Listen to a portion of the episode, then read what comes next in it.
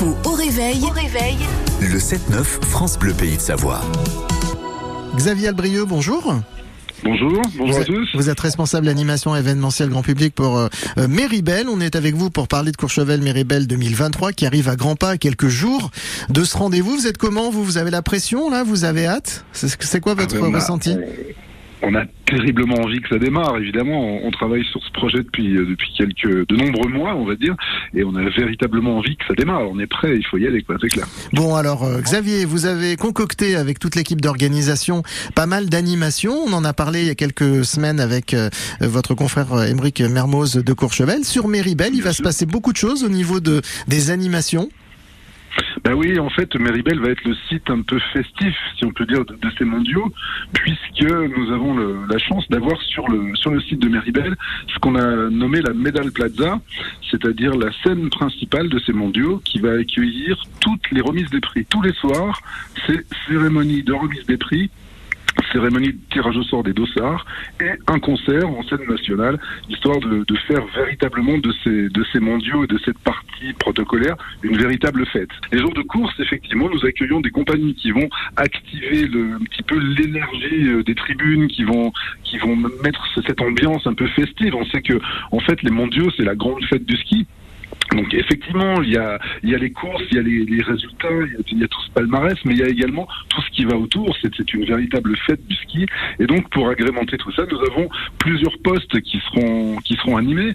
Les tribunes avec des, des compagnies en déambulation, façon un peu batucada, qui vont mettre de l'ambiance, qui vont faire sus- susciter justement les réactions du, public dans les tribunes et dans les différentes zones. On a également le village, le village partenaire dans lequel il y a une scène qui va accueillir euh, tout au long de la journée des, petits groupes.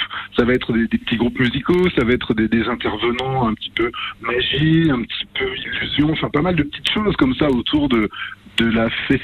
De, du côté festif finalement qui sera développé et dans le village partenaire avec cette scène autour de la buvette principale et au niveau des tribunes et dans les différentes zones avec des compagnies en déambulation. ouais. Euh, Il y a un autre, un, un ou deux autres temps forts côté animation que vous voulez mettre en avant, Xavier?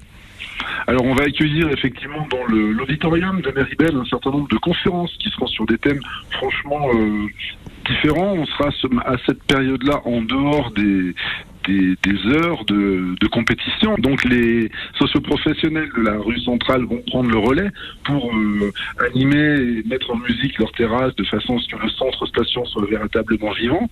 Et puis des, et puis des, conférences qui vont être données euh, dans la- l'auditorium qui vont avoir un rapport avec l'idée du sport, de la performance, du dépassement de soi, et puis un petit clin d'œil aussi euh, à tout est tradition, puisque au-delà d'être des sites de ski de compétition, nous sommes des stations qui ont une âme et une vie et une histoire. Donc on va essayer de mêler un petit peu ce, cette histoire et ce patrimoine à, à, à- à l'événement de façon à être cohérent un petit peu dans notre, dans notre présentation globale. Quoi. Xavier Albrieux, je rappelle que vous êtes responsable animation événementielle grand public euh, sur la station de Méribel. Merci beaucoup Xavier, bonne journée à vous. À bientôt, merci. Au revoir.